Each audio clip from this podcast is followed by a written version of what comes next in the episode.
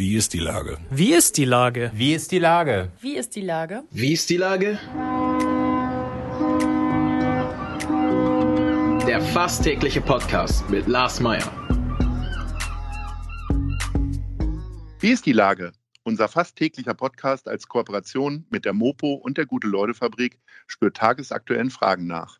Macher, Musikerinnen, Models, Mütter und Politiker, genauso wie Schwestern, Schweißer, Freiberufler oder Helfer kommen knapp 15 Minuten zu Wort. Die Auswahl ist rein subjektiv, aber immer spannend und überraschend. Mein Name ist Lars Meyer und ich rufe fast täglich gute Leute an. Unser Partner, der das diese Woche möglich macht, ist Asklepios. Herzlichen Dank. Heute befrage ich den Stadtführer Marc Müller. Ahoi, Marc. Moin, Lars. Schön, dass es mal geklappt hat. Lieber Marc, du bist ein Stadtführer, der derzeit nicht führen kann. Wie ist denn die Lage? Ja, die Lage ist dramatisch, weil so von 100 auf 0 innerhalb von wenigen Tagen ist natürlich schon eine Ansage. Und äh, ja, also alle Kollegen leiden natürlich, weil gar keiner in die Stadt kommen kann und wir natürlich ein Berufsausübungsverbot haben. Liegt es auch ein bisschen daran, dass ihr kaum Lobby habt, dass man so eigentlich gar nicht groß darüber nachdenkt, zumindest ging es mir so. Ne? Also wenn man an Tourismus denkt, dann denkt man an Hotels, an Gastronomie, genau. an Barkassen und so weiter und so fort. Mhm. Ähm, äh, könnt ihr da eine Stimme entwickeln? Gibt es da eine Gemeinschaft der Stadtführer oder wie sieht das aus? Also tatsächlich hast du recht. Äh, wenn ich Tourismus höre, denke ich natürlich auch an Gästeführungen, aber medial kommen die Gästeführer gar nicht so vor. Und äh, aus diesem Grunde wird zum Beispiel morgen eine kleine Demo von 10 bis 11 Uhr auf dem Rathausmarkt stattfinden. Alle demonstrieren gerade und ich habe gehört, wenn man nicht auf sich aufmerksam macht, wird man noch gerne vergessen. Es gibt in der Tat zwei Gästeführervereine hier in Hamburg und äh, dann gibt es den Bundesverband der deutschen Gästeführer. Man sagt, dass hinter den Kulissen da auch ein bisschen mit der Regierung äh, was gemacht wird. Es dringt zu uns nicht so wirklich durch. Also ich habe den Eindruck, bei uns, wir sind so eine Melange, wir verschwinden so ein bisschen in der Masse. Das äh, hast du gut erkannt, sehe ich auch so. Könnte natürlich aber auch ein Problem sein, jetzt lässt euch die Politik wieder äh, Stadtführungen machen, aber keiner kommt. Ja, da apropos keiner kommt, erstmal äh, Glückwunsch zu deinem tollen Konzert vorgestern. Oh je, vielen also, Dank. Ich war, ja. ich war auch nicht da, es war echt super. Vor allen Dingen Tina, die Tina Turner, die nicht da war, die fand ich mal wieder großartig. es ist tatsächlich so, dass äh, ähm, äh, äh, dass es natürlich schwierig ist und ich die Frage vergessen habe. Die musst du jetzt gerade nochmal stellen, Lars. Naja, die Politik gibt euch die Möglichkeit, ja. äh, Stadtführungen zu machen, aber die Touristen kommen nicht. Ja, die Herausforderung ist, dass wir noch keine Stadtführungen machen dürfen. Äh, das ist so, dass man eine Versammlung haben kann von zehn Leuten, aber maximal zwei Haushalten. Bin ich ein Guide, bin ich ein Haushalt. Kommt der zweite Haushalt? Hm. Und dann haben wir äh, natürlich die Beschränkung, dass wir wirklich nicht führen dürfen. Es heißt zwar, Reisebusse dürfen fahren, es ist aber nicht äh, bekannt, dürfen wir da äh, irgendetwas besprechen oder sagen, nein, selbst in Museen, die dürfen wieder öffnen, dürfen keine Führungen machen.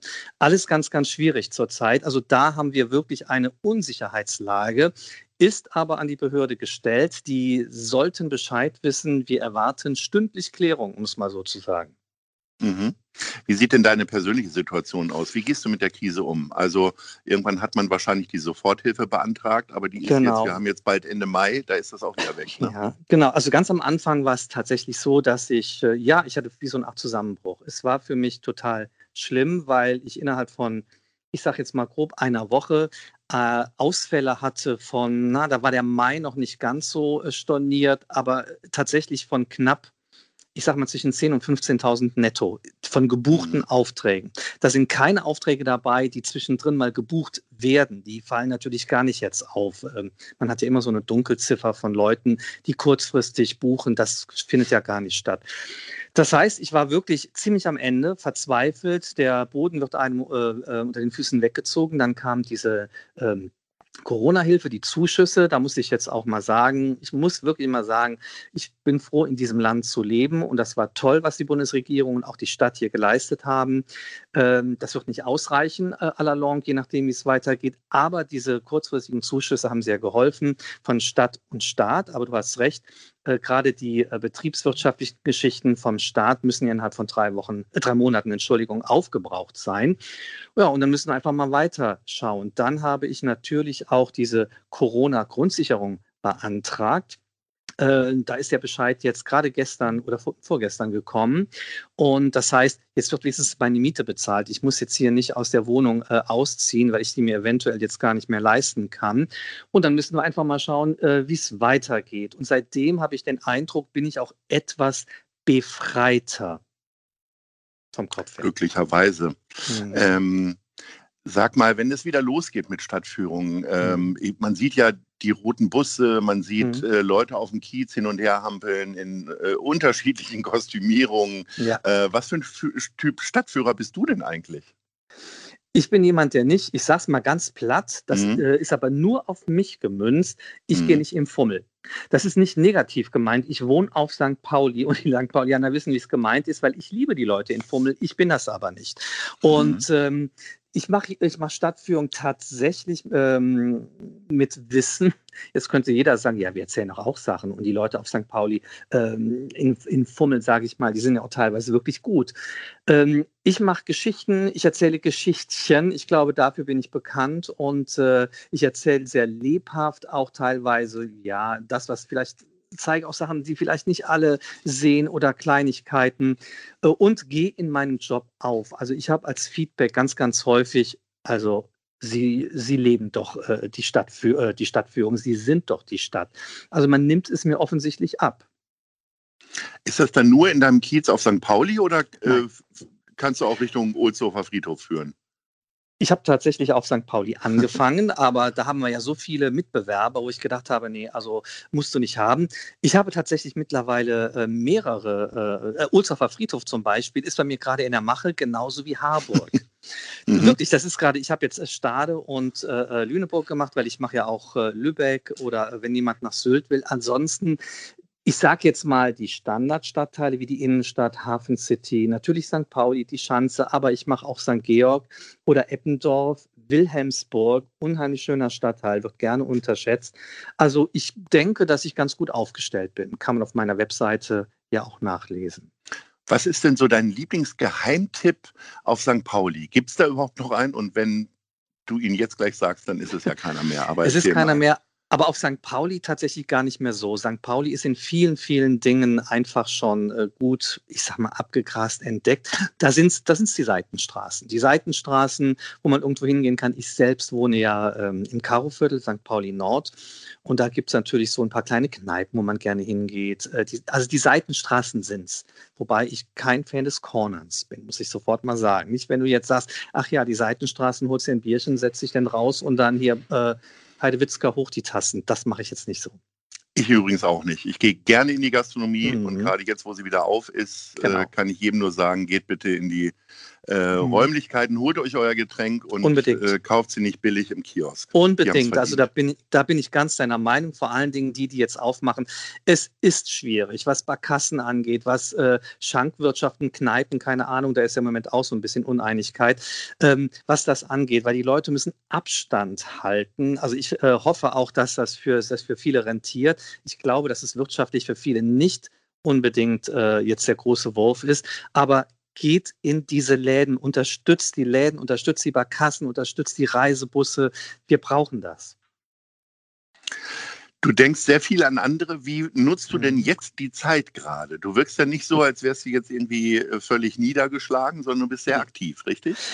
Tatsächlich ist es auch so und äh, an andere denken, ja, da kann ich direkt mal auspacken. Zum Beispiel haben wir ja durch äh, diese äh, Corona, äh, also ich bin ja auch IG-Geschäftsführer, äh, einer von zwei, das andere ist Peter Kämmerer und da mhm. wurde eine WhatsApp-Gruppe ja gegründet, die hat ja auch so ein bisschen äh, in Hamburg Furore gemacht, da haben sich die Gastronomen oder überhaupt die Geschäftsleute ausgetauscht, bei den Anträgen unterstützt, was muss man machen, wie muss man es machen.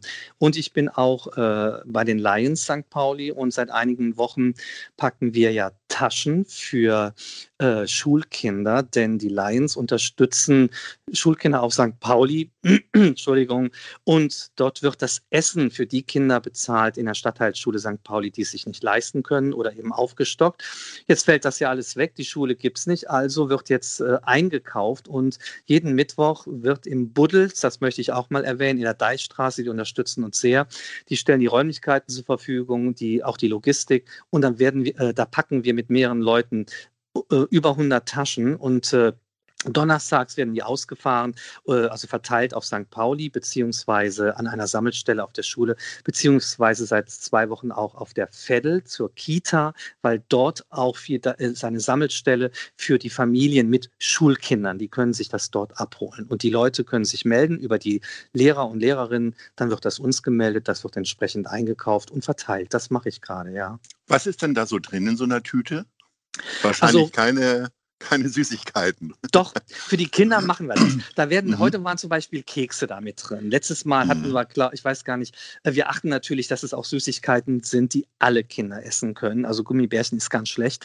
Äh, aber da ist ein bisschen Schokolade drin. Heute äh, war drin Frühlingszwiebeln, wir haben Wurzeln drin gehabt, dann gibt es ähm, frische Äpfel vom Bauern. Es wird alles vom Bauern eben eingekauft. Und natürlich dieses Mal ein bisschen Dosen wie Mais. Wir haben Reis gehabt. Letztes Mal war es Nudeln und dann Ketchup. Also solche Sachen, die man auch wirklich verwerten kann. Und die Familien sind äh, ganz, ganz dankbar, dass, dass es das gibt. Wo kriegt ihr die Sachen her? Kauft ihr die tatsächlich ja. von Spenden oder kriegt ja. ihr auch Sachen gespendet? Also äh, nee, nee, nee das, das ist ein bisschen schlecht, weil wir ja nicht genau wissen, wie viele Tüten oder Taschen müssen wir packen. Insofern Spenden auf das Lions Förderkonto wunderbar.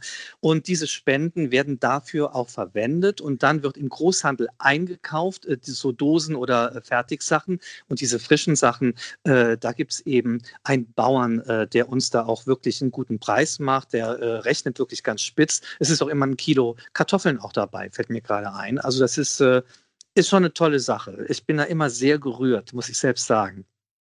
Lions Club, ähm, mhm. da denke ich immer eher an Blankenese oder Wellingsbüttel ja. oder so. Nee, äh, dass es einen Lions Club in St. Pauli gibt, wusste ich bisher nicht. Ist der noch neu oder? Nein, auch nein, so ist, nein, her, nein, nein, nein, nein, der ist schon länger. Und zwar, das ist der, äh, der heißt, das ist äh, ähm, St. Pauli und Hafenkante. Nö, wir sind da tatsächlich schon ein bisschen länger am Start.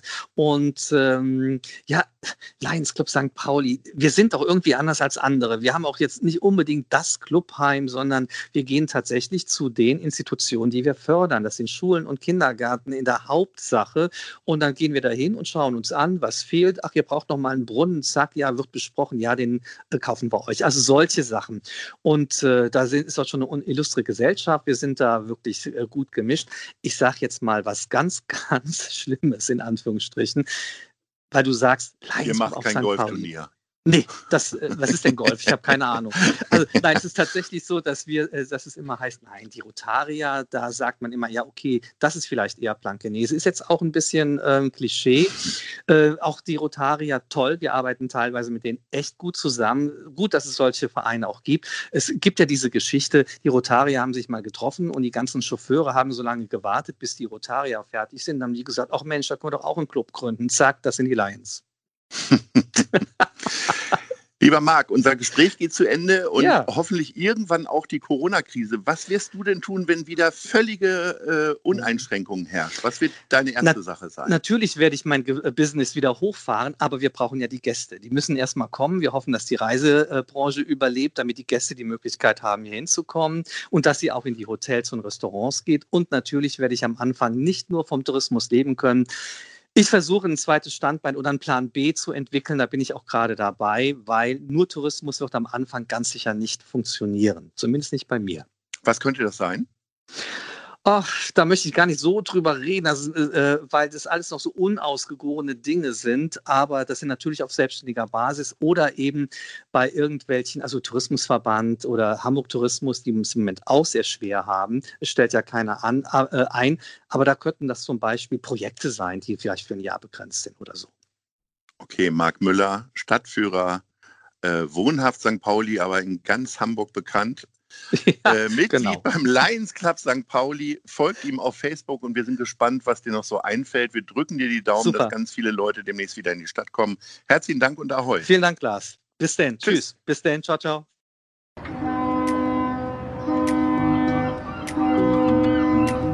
Dieser Podcast ist eine Produktion der Gute-Leute-Fabrik und der Hamburger Morgenpost.